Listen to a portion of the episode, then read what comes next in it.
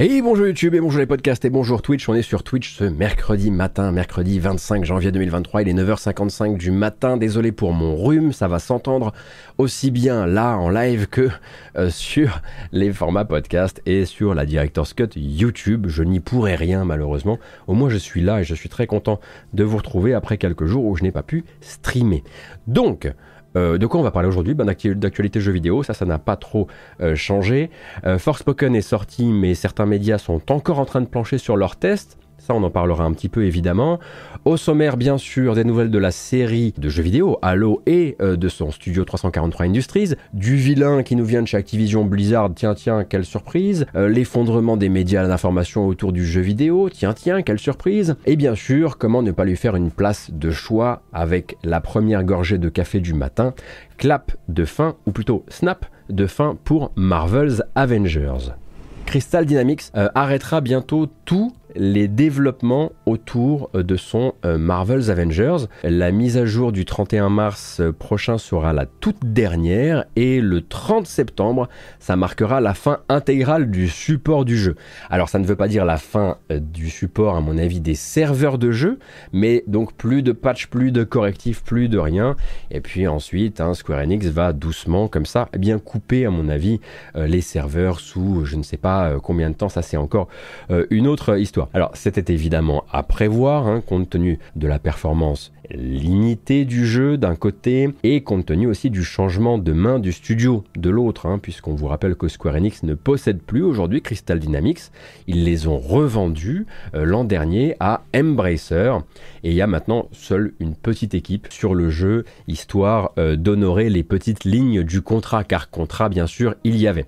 C'est donc la fin d'une séance, euh, on peut appeler ça de l'ubris, je pense, de la part euh, de, Square Enix. Un Square Enix qui a donc signé un contrat multijoueur euh, avec Marvel avant de confier la réalisation d'un jeu service à Crystal Dynamics. Crystal Dynamics, studio qui avait bien d'autres points forts et qui s'est retrouvé contraint d'apprendre sur le tas. Alors il y avait Eidos Montréal hein, qui avait filé un coup de main aussi hein, sur Marvel's Avengers.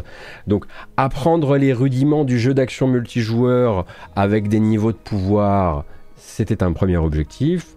Apprendre également la difficulté du maintien euh, d'un jeu euh, sur la durée, d'un jeu dit live, le fait que ce sont des métiers complètement différents et qu'il ne suffit pas de regarder ce que font les autres, au hasard Bungie avec Destiny ou Digital Extreme avec Warframe, euh, pour y arriver.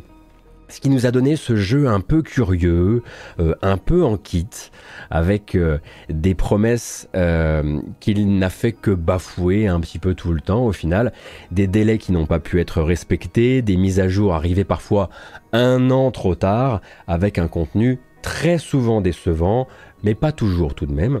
On se souvient de ce Spider-Man jouable exclusivement pour les possesseurs de consoles PlayStation. Euh, il y avait même un macaron sur la jaquette du jeu. Il aura fallu attendre un an pour que ce qui était vendu par le macaron soit réel euh, dans le jeu que les gens avaient acheté, avec un Spider-Man donc arrivé hyper tard et en même temps avec un gameplay qui était difficile à avaler, hein, très terrestre pour du Spider-Man puisque le jeu a une action très terrestre et difficile évidemment à comparer euh, avec ce qui se faisait chez Insomniac quasiment au même moment avec le Spider-Man de 2018. Ces nouvelles missions qu'on nous annonçait comme étant des événements qui permettaient de maintenir le jeu sur la durée et qui étaient souvent faites d'endroits et de boss vus et revus précédemment, réutilisés dont on avait changé la taille, le nombre, etc., etc. Des nouveaux personnages aussi, qui étaient des variantes de personnages existants, histoire de mitiger un peu les coûts de développement, à l'exception quand même de Black Panther, euh, faut être honnête, puisque Black Panther avait une, a eu une grande campagne, et en plus de ça, était un personnage qui n'était pas basé, dont le, la panoplie de mouvements n'était pas du tout basée sur un, un, autre personnage existant. Et puis ces cosmétiques mal implémentés, euh, qui ont jamais réussi à faire oublier que euh, le jeu devait à la base mimer le Marvel Cinematic Universe, euh, mais sans les droits sur l'apparence des acteurs et des actrices, mais que voilà, au lieu d'aller chercher sa propre patte artistique, il était resté juste à côté, avec une, espèce de philosophie artistique proche du, cosplay ou, ou, du, ou du cascadeur, de la doublure cascade. Mais une promesse cependant, il faut bien l'admettre, qui était belle et qui est au cœur du problème en même temps, parce que c'est la promesse qui a été tenue quasiment tout du long, un contenu de mission et de personnages post-sortie du jeu 100% gratuit. Sans frais supplémentaires, hein, réellement, ce qui a motivé en fait Square Enix de l'autre côté à ne laisser sur le projet que le strict minimum en termes d'équipe. Gratuit donc, mais voué à être décevant et ce malgré les très grandes promesses faites par Square Enix. Hein, Square Enix qui ne s'y connaissait pas plus en jeu, euh, en jeu service AAA euh, que Crystal Dynamics et qui a laissé voilà, faire euh, ces grandes promesses de on va tenir des années, on a du contenu pour trois ans, on va vous éclater la tronche avec des campagnes hallucinantes et puis qui ensuite s'est dit attends, attends, attends, tout ça c'est gratuit, mais on n'a pas vendu assez. Je dis on n'a pas vendu assez, c'est considéré comme une contre-performance par Square Enix, ce qui n'est pas très difficile dans le sens où bah, Square Enix considère quasiment tous ses jeux comme des contre-performances dès que c'est pas Final Fantasy VII Remake, mais a priori ça avait quand même pas participer à un très bel exercice euh, lors de sa sortie. Pour rappel, il est sorti justement la même année hein, que euh, Marvel's euh, que FF7 Remake. Pardon. À titre personnel, de toute cette histoire de Marvel's Avengers, je retiens plusieurs moments quand même assez marquants. Euh, ce bilan de fin d'année euh, fiscale où le patron de Square Enix Monde et donc de Square Enix Japon euh, qui admet qu'ils ont peut-être manqué de vision, manqué de stratégie en allant demander à des faiseurs de jeux non service, à des, à des bons faiseurs de AAA, d'aventure, action dit premium, euh, de se frotter à un style de jeu, à un style de développement de jeu qu'ils ne connaissaient pas et qu'ils auraient pas du tout, enfin qu'ils auraient dans un monde rêvé pas essayé de faire entrer des ronds dans des carrés ou des carrés dans des ronds euh, plutôt. Alors ça c'était effectivement une réalisation assez intéressante, un peu tardive et on aurait pu leur dire puisque d'autres avaient essayé avant eux. On embrasse Electronic Arts avec, avec euh, Anthem, euh, mais c'est effectivement plus difficile qu'il n'y paraît et j'ai l'habitude de dire un peu comme le dit Morpheus, il y a la différence entre connaître le chemin et arpenter le chemin et c'est pour ça que PlayStation là quand ils veulent faire du jeu service, eh ben ils rachètent Bungie et ils vont faire de Bungie une espèce de grande académie, se servir de leur savoir pour nourrir les, euh, les savoirs de leurs autres studios qui vont travailler sur ce genre de jeu. Parce que des grands studios, des grands éditeurs, avec beaucoup d'argent, qui se sont dit on va acheter beaucoup d'argent et on va regarder ce qu'a ce qu'a fait Destiny, c'est pas exactement la même chose que s'être gaufré des mois et des mois et des années durant comme Bungie et avoir appris en commettant ses erreurs par soi-même. Et donc, bah voilà, Square Enix, effectivement, hein, s'était également servi du jeu, on s'en souvient, comme d'une espèce de grand cheval de Troie. L'annonce du jeu de Marvel's Avengers, tout cette espèce de grand ramdam euh, dopé aux applaudissements du public. Je crois que le jeu avait été montré en E3, si je dis pas de bêtises, pour un projet qui, dans les faits, en fait, cristallisait énormément du cynisme de Square Enix hein, de la fin des années 2010. Mais il y avait toutes ces, je sais pas si vous vous souvenez des promesses qui étaient formulées à ce moment-là on sortait d'une très grosse crise des loot box dans le jeu vidéo. C'est une vague en fait que Square Enix va complètement surfer dès le premier jour. On ne va pas trop vous parler du gameplay ni trop de l'histoire, on va vous parler de la solution à tous les problèmes précédents on passe sur du Battle Pass cosmétique. Tout sera cosmétique. Yes, tout le monde applaudit. Il n'y aura pas de pay to win. Yes, tout le monde applaudit. De l'art d'ouvrir toujours un peu cette fenêtre d'Overton, hein, cette fenêtre du tolérable, euh, les DLC, les microtransactions, les lootbox, les season pass, de se coincer les doigts dedans, hein, bien sûr, puis de la refermer et pas seulement de la refermer, mais aussi de vous emballer cette refermeture de la fenêtre comme un cadeau, comme une évolution, comme une vision pro-consommateur, quoi. Il faut dire merci. Il faut dire waouh, vous avez une hauteur de vue que n'ont pas les autres. Alors qu'ils ont participé, tout comme les autres, tout comme Electronic Arts, tout comme les autres gros éditeurs, à tester ces autres manières de faire et ces autres manières de douiller le consommateur avant ça. Et tout ça, bien sûr, pour te la faire à l'envers, hein. Parce qu'il faut pas non plus oublier que Marvel's Avengers, après ces belles promesses de l'annonce, c'était aussi les bidouillages discrets du système de gain d'expérience, hein, dans le but de vous faire débloquer les éléments cosmétiques moins vite.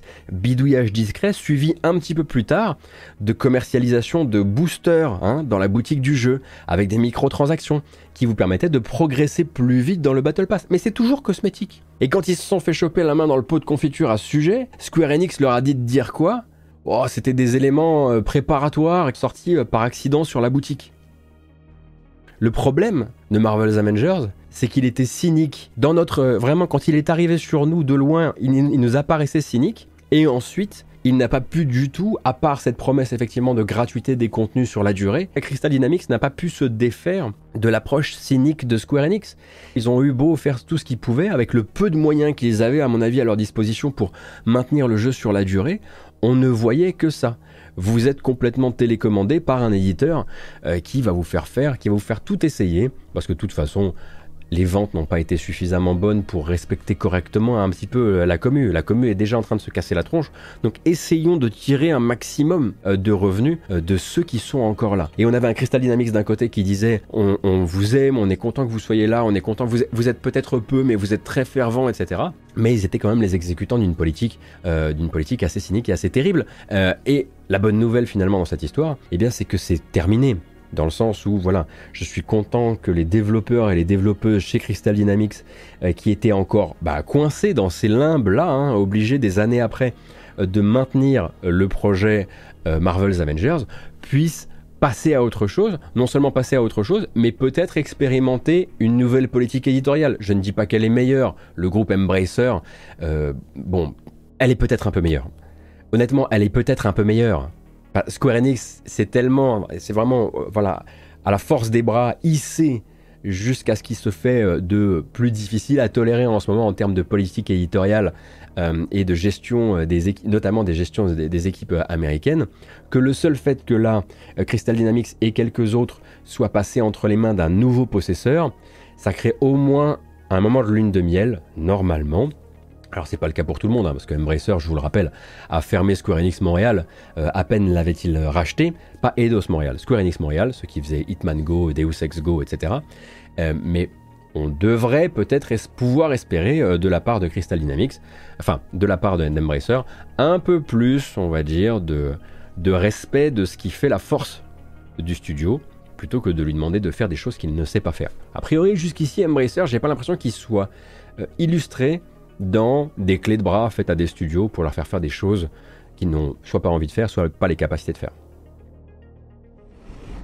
Parlons un petit peu de Halo et de 343 Industries. Bon, bah, c'était un petit peu notre sujet hein, de vendredi dernier, mais tout de même. Donc, vendredi justement, je consacrais une grande partie du point actu sur les nombreux licenciements euh, dans la tech et le jeu vidéo, mais aussi chez Microsoft.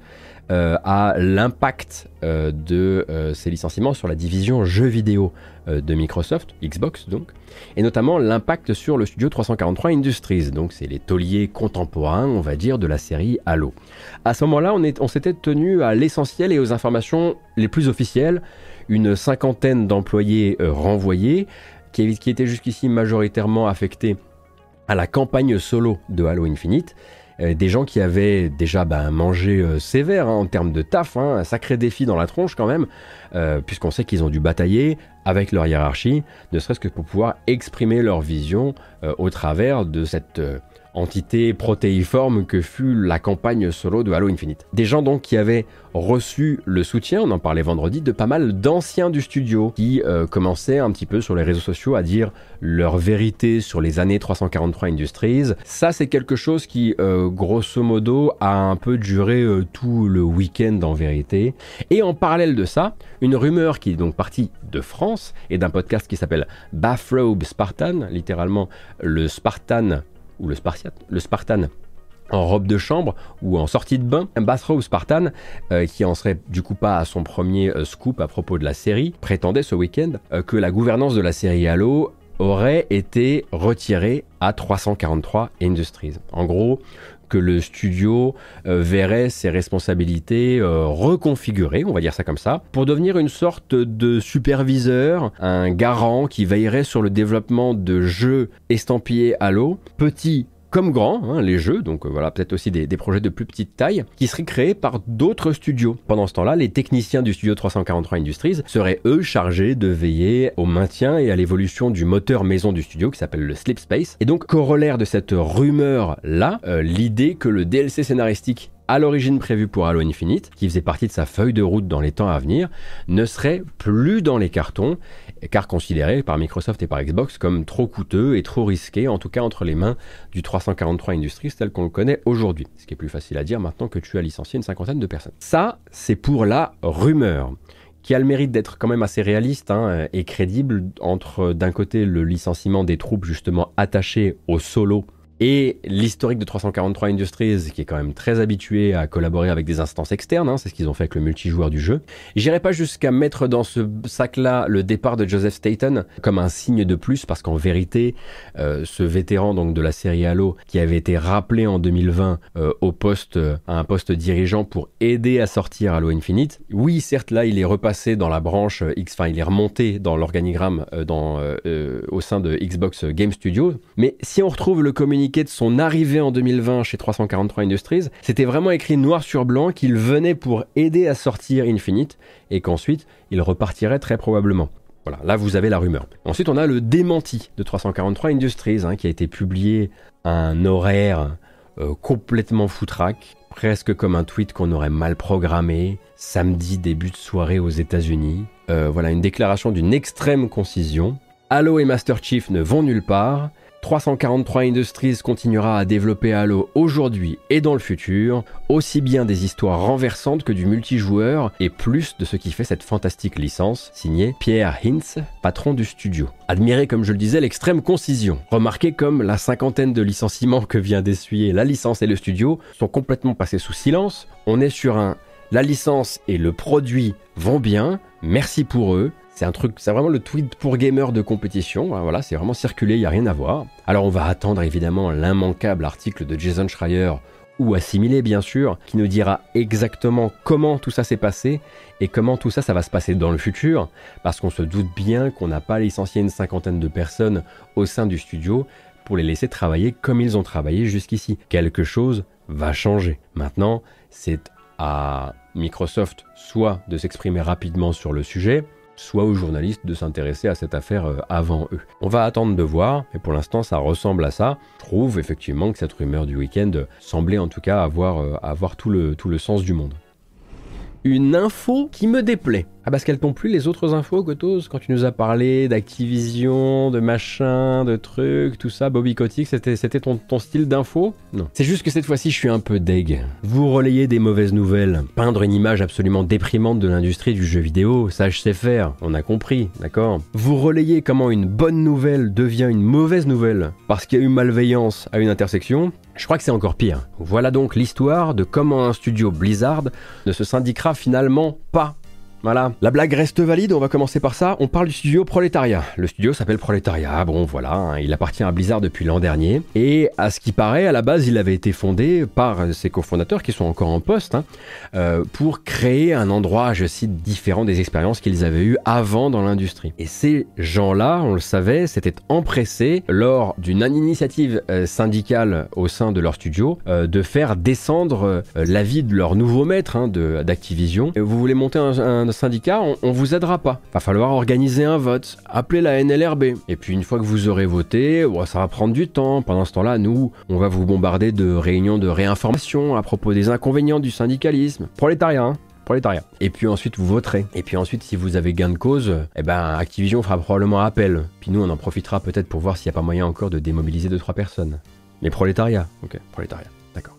La dernière fois qu'on en a parlé, je vous disais que ça s'était passé comme ça chez Raven Software, qui travaille notamment sur la série Call of Duty et sur Call of Duty Warzone, puis que ça s'était passé comme ça chez Blizzard Albany aussi. Et qu'en gros, faut juste tenir le coup. Alors c'est pas facile, mais il faut juste tenir le coup. Voter, faut pas baisser le regard quand Activision dit qu'ils vont faire appel, et à la fin tout roule. La NLRB, euh, pardon, NLRB, National euh, Labor Relations Board, qui encadre en gros ce genre de relation entre employeurs et employés aux États-Unis. Euh, la NLRB, elle les connaît Activision, elle arrive dans les locaux, elle dit vous faites appel, c'est quoi? C'est la même chose que d'habitude? Oui Non. Voilà. Sauf que cette fois, en fait, il semblerait que les fondateurs du studio aient réussi leur basse manœuvre, basse manœuvre donc qui a consisté à leur dire bah, vous allez donc organiser un vote et ce vote va prendre du temps. Et à recommencer à réunir hein, leurs petits employés gauchos et à leur faire sentir que se syndiquer c'était les attaquer eux personnellement, eux qui avaient fondé un studio pour faire les choses différemment. Et ensuite plusieurs euh, réunions du genre hein, qui ont fini par casser l'unité, l'union de ses participants, démobiliser ces syndicalistes en herbe et les persuader que finalement c'était peut-être pas une bonne idée de se syndiquer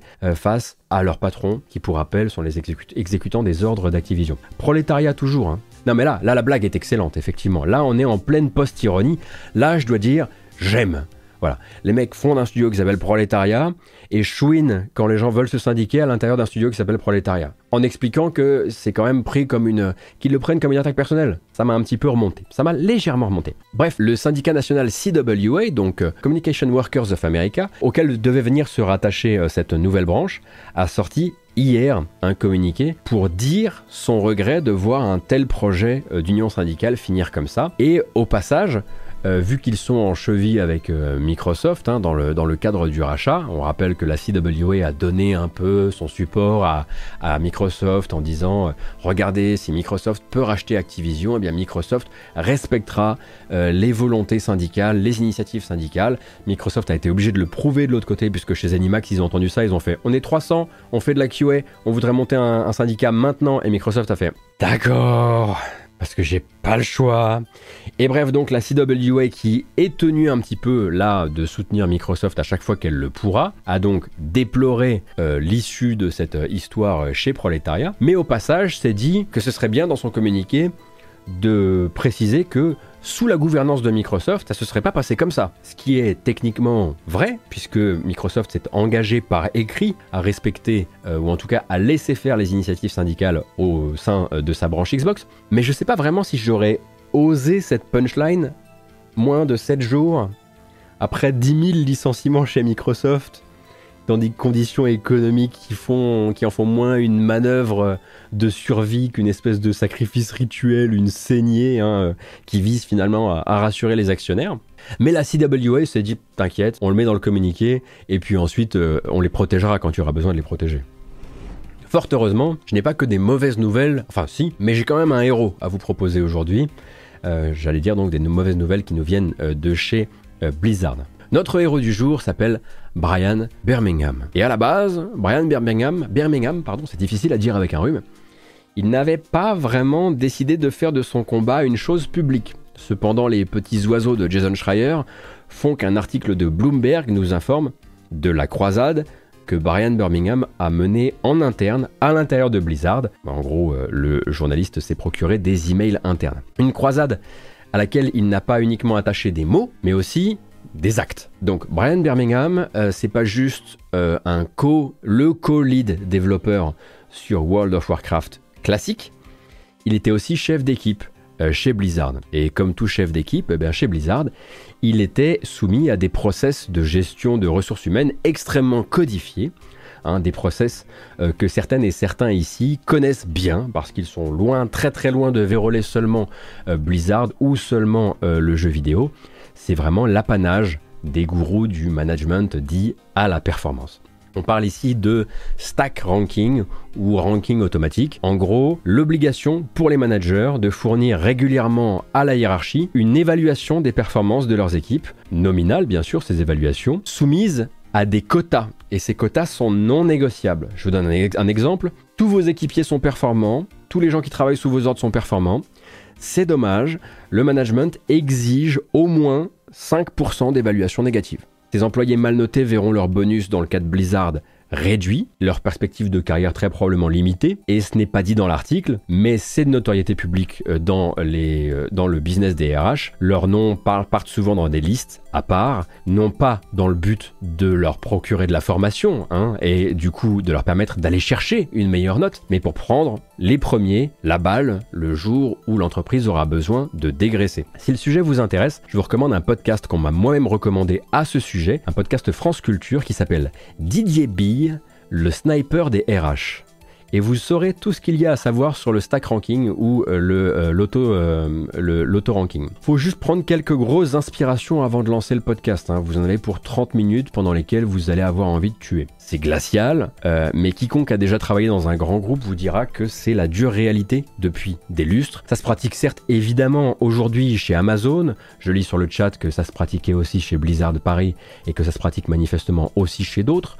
chez Ubisoft. Alors est-ce qu'il y a les mêmes quotas? Je ne sais pas. Hein, le 5% n'est pas universel, mais il faut bien se dire que c'est un truc qui existe depuis les années 80 et que ça a été introduit dans les années 80 en premier chez General Electric. Donc c'est pas tout neuf, tout neuf. Le truc, c'est qu'après avoir réussi à contourner le système deux ans durant, en compagnie de plusieurs autres managers, les mecs sont des héros pour moi, euh, Brian Birmingham donc s'est vu rappeler à l'ordre sur le sujet. Ils avaient trouvé des solutions avec d'autres managers d'équipe au sein de Blizzard. Ils rendaient pas forcément les trucs à l'heure. Euh, voilà, les papiers disparaissaient. Euh, ah, j'ai pas, ah, j'ai pas eu le temps. Vous savez, on est charrette, etc.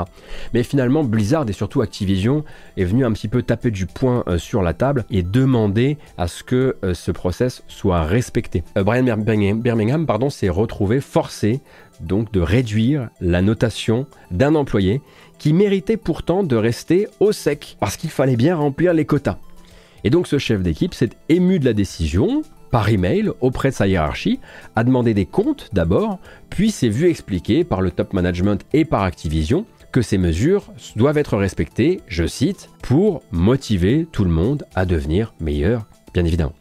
Euh, sa réponse tient en quelques phrases que je vais vous citer. Hein, c'est la réponse de l'email qu'il a envoyé à sa hiérarchie.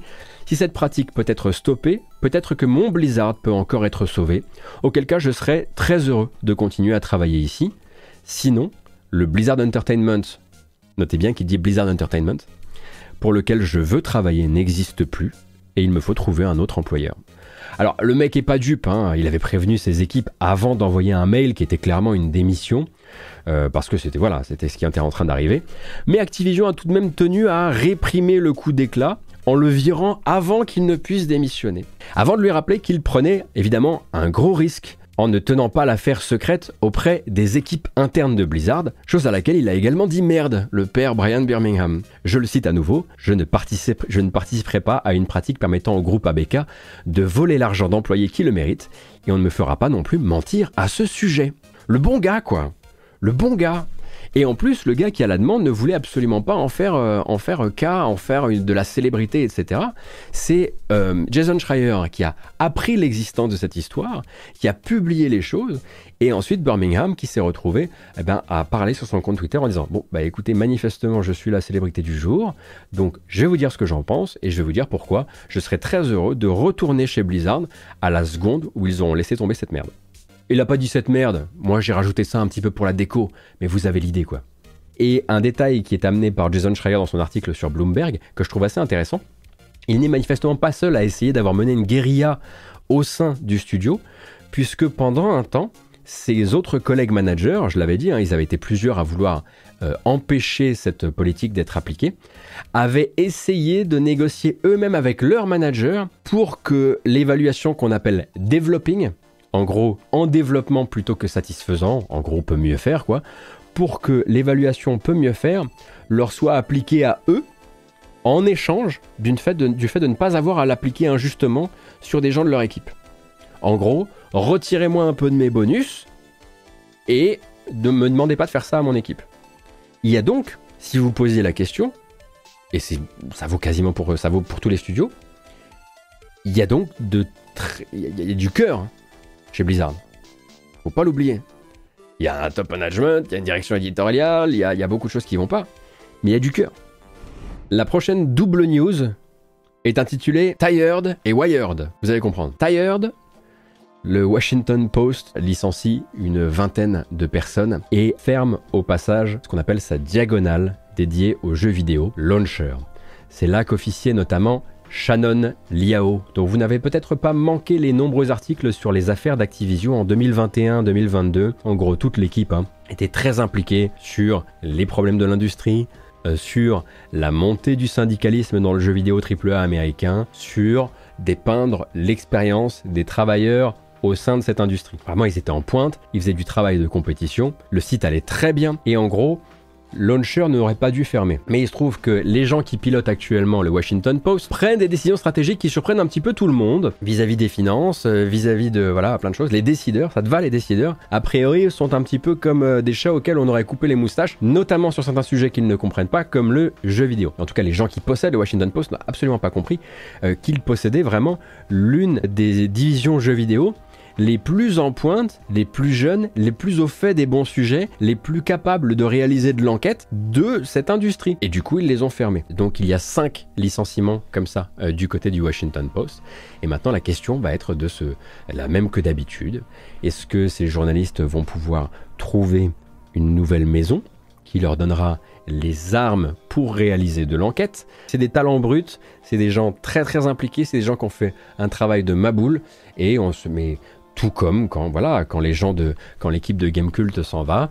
Il n'y a pas d'autre maison euh, vers laquelle se tourner. Je citerai donc euh, Ethan Gak de Kotaku, hein, qui lui est, toujours en place chez Kotaku, fort heureusement parce qu'il y fait un travail euh, de grande qualité.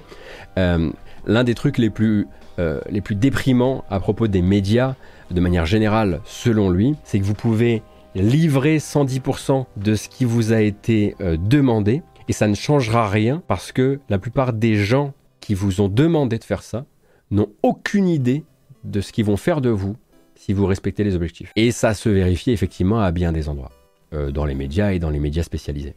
Donc en gros, c'est du management par l'objectif, mais derrière, il n'y a pas de vision. Et a priori, il n'y avait aucune vision pour le jeu vidéo euh, au sein du Washington Post. Alors qu'ils avaient une des meilleures teams euh, en, activité. Ça, c'était pour Tired. Donc, pas classe, On a eu des départs récemment chez Canard PC en France. Alors Canard PC qui n'est pas un pur player web, hein, mais qui a à la fois une partie papier et une partie en ligne. Alors, il y a le départ de Canlust et il y a celui de Noël Malware. Mais donc, le départ de Canlust a créé un appel d'air qui a permis au magazine euh, de regarder par-dessus son épaule et d'aller chercher quelqu'un. Julie Le Baron, que vous connaissez peut-être sous le pseudo de Hélène Ripley, qui avait été virée l'année dernière pour questions économiques. Elle est non seulement réembauchée, mais elle devient rédactrice en chef de Canard PC. Ce qui me rend fou de joie, mais vraiment fou de joie. Heureux, certes, euh, pas juste pour le symbole, même si le symbole est immense, bien sûr, mais parce que c'est vraiment une journaliste dont la vision et toutes les prises de parole sur le jeu vidéo ces derniers temps, enfin depuis ces dernières années en fait, donnent déjà envie de lire les futurs magazines quoi. Donc vraiment c'est l'une des nouvelles un peu doudou de ce début d'année. Début d'année, je l'ai dit, qui pue pour l'instant vraiment la défaite, mais ça c'est cool. Et ça ça, ça, ça, ça, rend un petit peu de foi quoi. Alors certes, c'est pas évident parce que voilà, euh, on sait que les, les finances sont pas stables, on sait que la crise du papier est toujours là, et on sait que l'horizon ne promet probablement pas le meilleur, même plutôt l'inverse. Mais, de temps en temps, un, signe cool comme ça, ouais, ouais, trop, trop, trop content. Donc j'en parlais. Dans le sommaire, lancement compliqué, on va le dire, pour Forspoken. Alors, je ne parle évidemment pas du débat sur son écriture hein, à la Marvel Cinematic Universe, euh, qui était basé euh, pour la plupart de le, gros du débat sur trois clips Twitter. Débat dans lequel moi j'ai même pu tomber bêtement hein, parce que ça me déclenche un peu un truc épidermique, la surwedonisation de l'écriture. Débat qui malheureusement donne très souvent des munitions à des gens qui ne sont pas vraiment embêtés par l'écriture ou par les dialogues, mais vraiment embêtés par d'autres trucs plus craignos comme le protagoniste de l'aventure, son sexe ou ses origines. donc on embrasse bien sûr hein, tous les youtubeurs euh, qui se sont fait du clic avec des tags comme Wokspoken. Vous êtes absolument pas les cancers de ce, de ce média. Mais laissons les incels de côté si vous le voulez bien, puisqu'il a aussi fallu composer sur le lancement du jeu avec pas mal d'autres trucs. Un Square Enix déjà qui trempe à 200% euh, dans la mise en concurrence des médias en décidant à qui ils donnent le jeu en avance et à qui ils ne le donnent pas, insinuant de fait que ceux qui l'ont sont donc un peu des laquais potentiels. Bon, de ce côté-là, ils ont un petit peu eu la monnaie de leur pièce, hein, parce que le jeu n'a pas été bien reçu même par les gens à qui il l'avait donné. Une version PC aussi, hein, qui n'a pas pu être approchée par les journalistes et les créateurs de contenu avant la sortie, par personne d'ailleurs. Bon, là, l'éditeur s'est un peu rattrapé au dernier moment, puisque une démo PC est sortie en même temps que le jeu sur Steam, histoire de voir si le tableau d'exigence matérielle délirant euh, de la fiche Steam était vrai ou non. Spoiler, c'est techniquement, si vous avez de quoi le faire tourner, bien mieux que sur PS5. Euh, si vous avez, euh, voilà, je sais pas vous avez regardé un petit peu le Digital Foundry par exemple sur la version PS5, il y a rien qui va. Enfin, il y a rien qui est vraiment la bonne manière de faire tourner Forspoken actuellement sur sur PS5. En plus de ça, un accueil critique forcément un peu mitigé, l'air de rien, voire carrément frais, ouais, frisquet, qui concerne l'écriture mais pas que des dialogues, hein, c'est aussi voilà, hein, euh, aussi des questions de, de, scénario, et c'est surtout mieux quand c'est argumenté sur la base d'un jeu qui a été pratiqué et terminé, plutôt que en caps lock sur base d'un clip euh, tiré de la communication du jeu, comme moi j'ai pu le faire. Et puis toutes sortes de pétouilles un peu nulles, hein, euh, enfin c'est même pas des pétouilles, c'est des trucs importants, mais qui viennent effectivement se rajouter à la réputation du jeu sur cette sortie, un générique qui ne crédite pas les responsables de la localisation une fois de plus, qui ne crédite pas non plus les gens qui sont occupés de l'assurance qualité. C'est pas un rôle central du tout dans la création de jeux vidéo, l'assurance qualité. C'est cool. Et puis c'est bien parce que le reste du temps, l'industrie les considère euh, au top. Hein, puis ils sont hyper bien valorisés au niveau gris salarial, etc.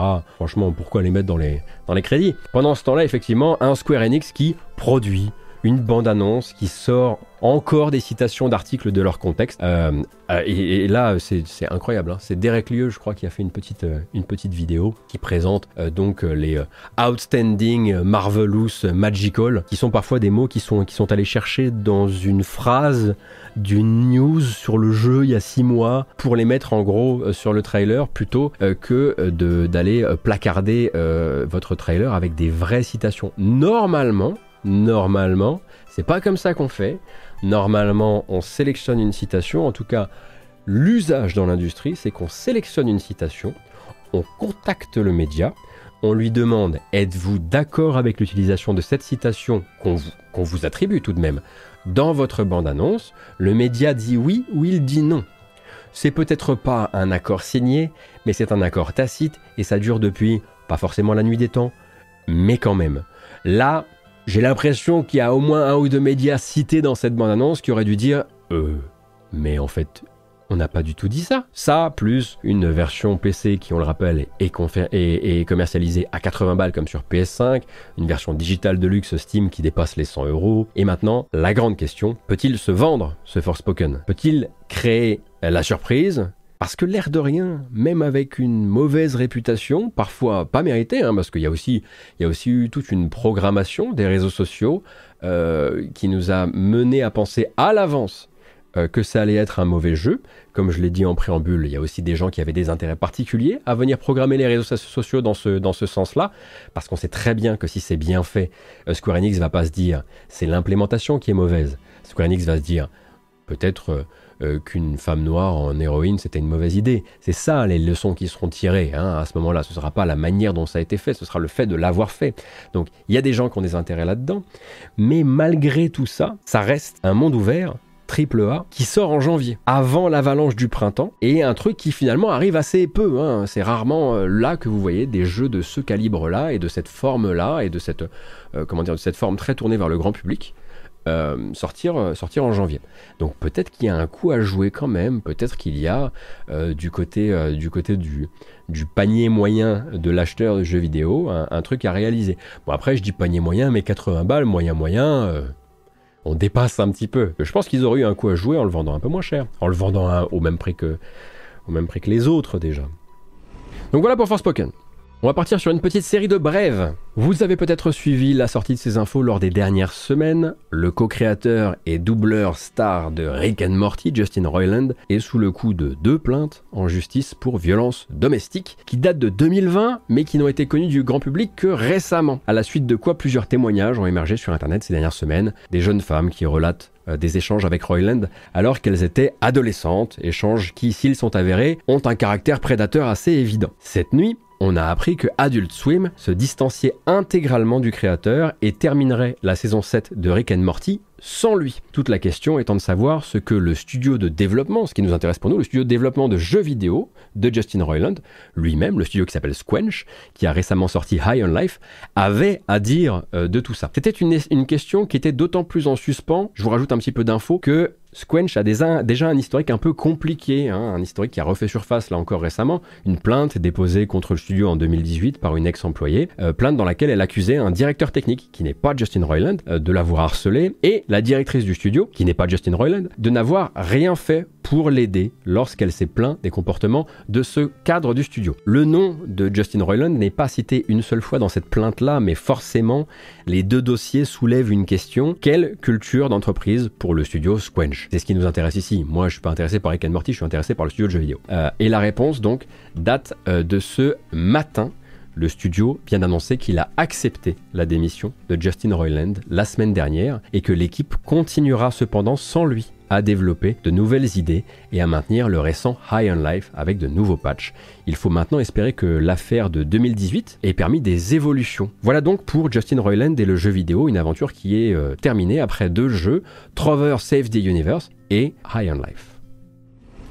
Sujet suivant, The Day Before. The Day Before, vous le connaissez Est-ce que vous connaissez The Day Before? Je ne sais même pas si vous connaissez ce jeu-là. The Day Before, il y, a les gens qui le suivent et qui le connaissent et il y a les autres. Alors The Day Before, un jeu qui a fait la plus grande partie euh, de sa communication via IGN. Longtemps jeu le plus wishlisté de Steam avant d'être détrôné par euh, Hogwarts Legacy, un MMO de survie, attendez parce que là vous n'avez pas d'image du jeu, un MMO de survie, zombie, un peu The Division, un peu The Last of Us, un peu Rust, qui nous vient de Russie, qui continue sa communication digne euh, euh, d'un vaporware euh, complet. Alors, on a connu les séquences de gameplay pipotées, on a suivi le pédigré du studio, plus habitué à abandonner des jeux qu'à en sortir. On a suivi les remerciements, je vais les paraphraser, aux nombreux bénévoles qui nous aident à développer le jeu aux quatre coins du monde, avec assez peu de détails fournis sur c'est quoi pour vous un bénévole qui développe le jeu? On se souvient aussi de cette vidéo lifestyle, supposée faire la promotion du jeu, mais en fait totalement conçue pour faire la publicité d'une application de visioconférence qui avait été codée par l'équipe durant la création du jeu et qu'ils essayaient de commercialiser pour se faire des fonds, peut-être pour le jeu. On se souvient des promesses de montrer enfin du vrai gameplay d'ici fin janvier, en amont d'une prétendue sortie toujours calée au 1er mars prochain. Le dernier épisode ne démérite pas. Le jeu a disparu hier des listings de Steam, chose à laquelle le studio qui s'appelle Fantastic a directement répondu en disant c'est un bug.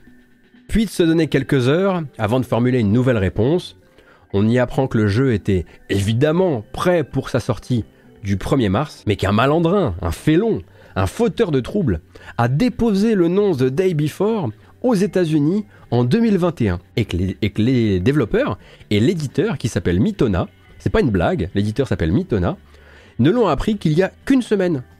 C'est ballot quand même. En conséquence de quoi, le jeu a été repoussé de 10 mois, précisément 10 mois. Euh, et surtout, ne demandez absolument pas comment on peut être le jeu le plus wishlisté de Steam sans avoir sécurisé sa marque. Parce que c'est un, truc que le studio veut probablement pas aborder. Alors, ils avaient en plus déposé la marque The Day Before hein, en 2022, si je dis pas de bêtises, ou en 2021. Mais là, ils prétendent qu'un autre dépôt de marque les empêcherait de procéder euh, donc à la sortie commerciale du jeu, ou en tout cas les empêcherait de faire route vers le 1er mars prochain. On est quand même sur un euh, mon chien a mangé mes devoirs euh, potentiel de compétition dans la mesure où rien dans la communication du jeu n'a été normal, dans la mesure où tout a été fait pour justement profiter d'un certain type de youtubeurs. Vous voyez, ces youtubeurs qui font des vidéos, qui font, qui font un million de vues. Euh, ce jeu, ce jeu est hallucinant de beauté. Vous voyez ces trucs-là. Et donc ces youtubeurs, d'abord, en fait, d'abord ils sont de votre côté. Et puis ensuite, quand vous commencez à donner des signes de vaporware, eh ben ils vont faire un maximum de vidéos contre vous. Ils vont dépioter absolument tout ce que vous racontez, tout ce que vous, voilà. Donc bad buzz is still buzz. Et en l'occurrence, c'est ce qu'a fait jusqu'ici euh, euh, The Day Before. Alors The Day Before qui a, on va dire, le mérite euh, cependant de ne pas s'être lancé en précommande. Hein. Il a volé d'argent à personne pour le moment, en tout cas pas à des consommateurs. Il a peut-être volé de l'argent à des partenaires. Hein. On rappelle qu'il est notamment, je crois, partenaire de Nvidia ou, ou d'autres choses du genre.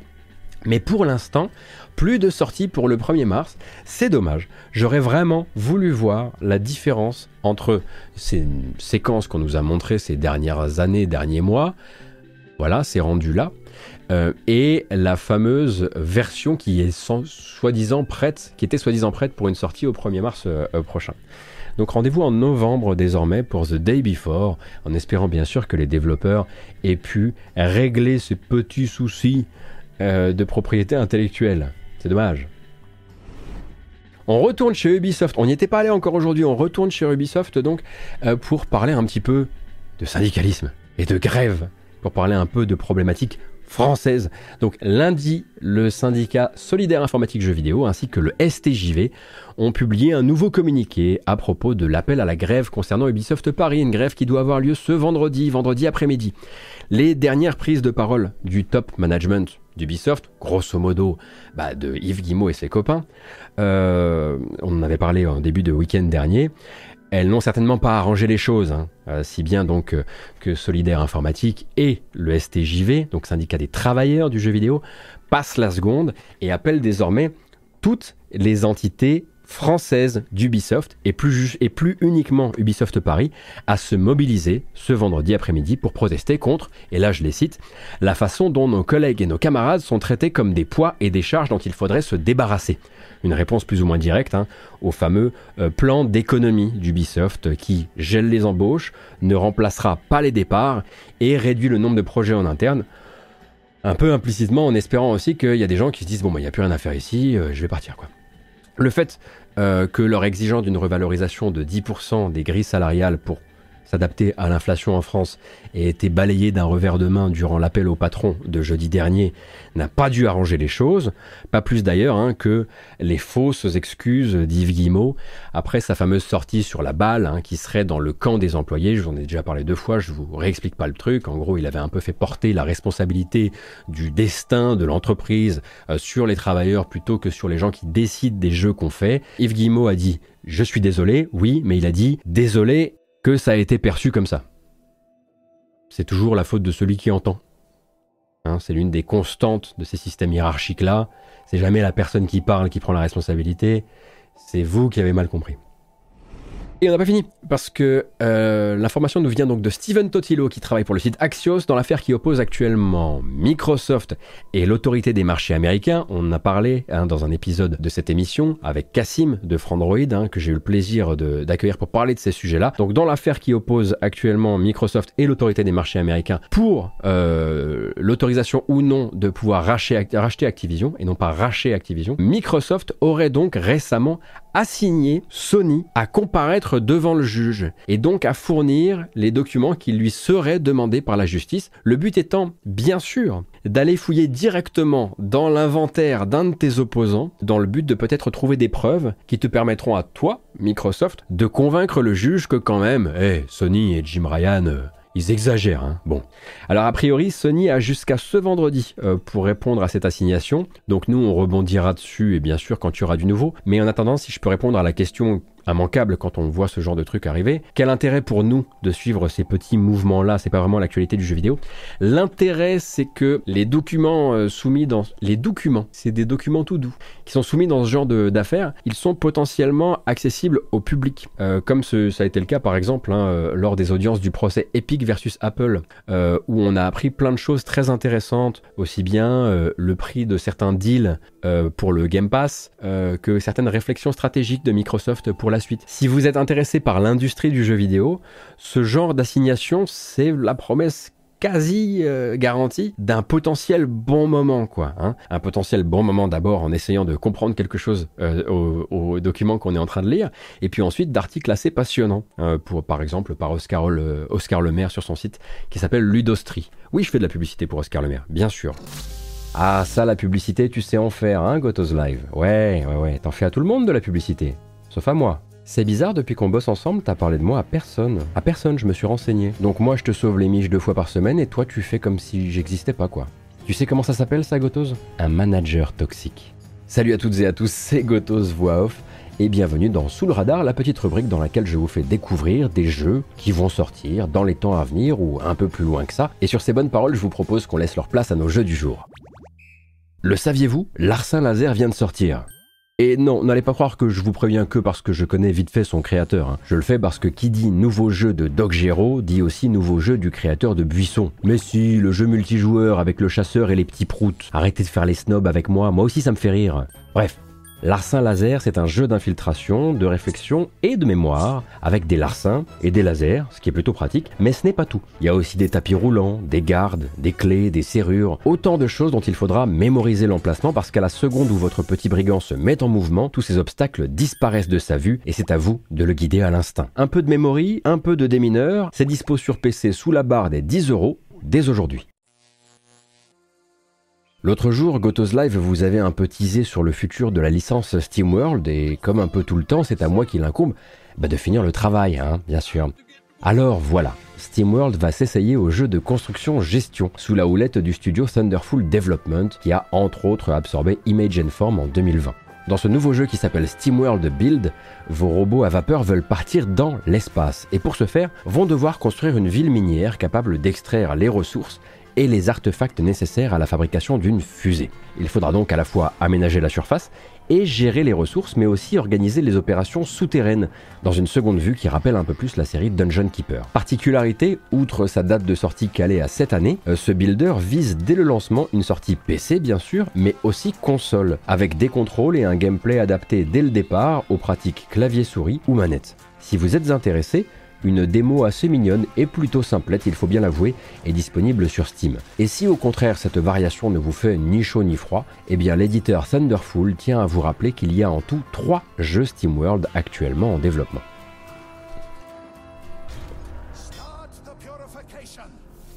Mimimi.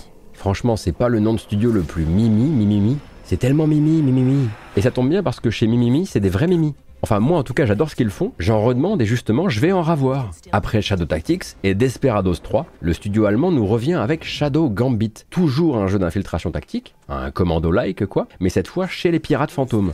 Dans cette première bande-annonce, on fait connaissance avec les différents héros de la drôle de bande et surtout avec leurs pouvoirs tous plus alléchants les uns que les autres. Il y a de la noyade spectrale, euh, du canon à grappin, une encre des âmes et bien sûr du camouflage parmi les dépouilles. Ça a l'air extrêmement créatif. Bon, là encore, le jeu promet une sortie dans l'année, mais rien ne nous dit que ça ne finira pas sur des débuts en accès anticipé, hein, surtout en auto-édition. En tout cas, je suis vraiment conquis par l'univers, grosse surprise, bravo Gotos, et par la promesse à la fois très simple et très complexe d'un nouveau casse-tête d'infiltration par ce studio dont j'ai tant aimé les productions précédentes. La grande question maintenant, c'est de savoir s'ils arriveront à se réinventer suffisamment pour satisfaire les gens qui avaient trouvé dans Desperados 3 comme une forme de redite.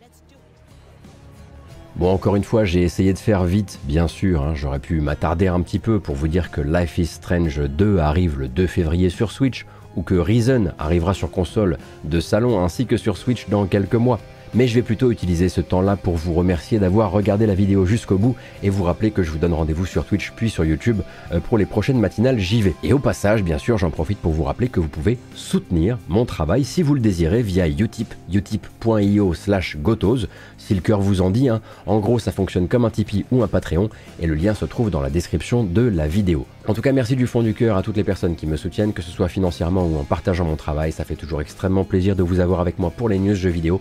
Prenez grand soin de vous. À très bientôt.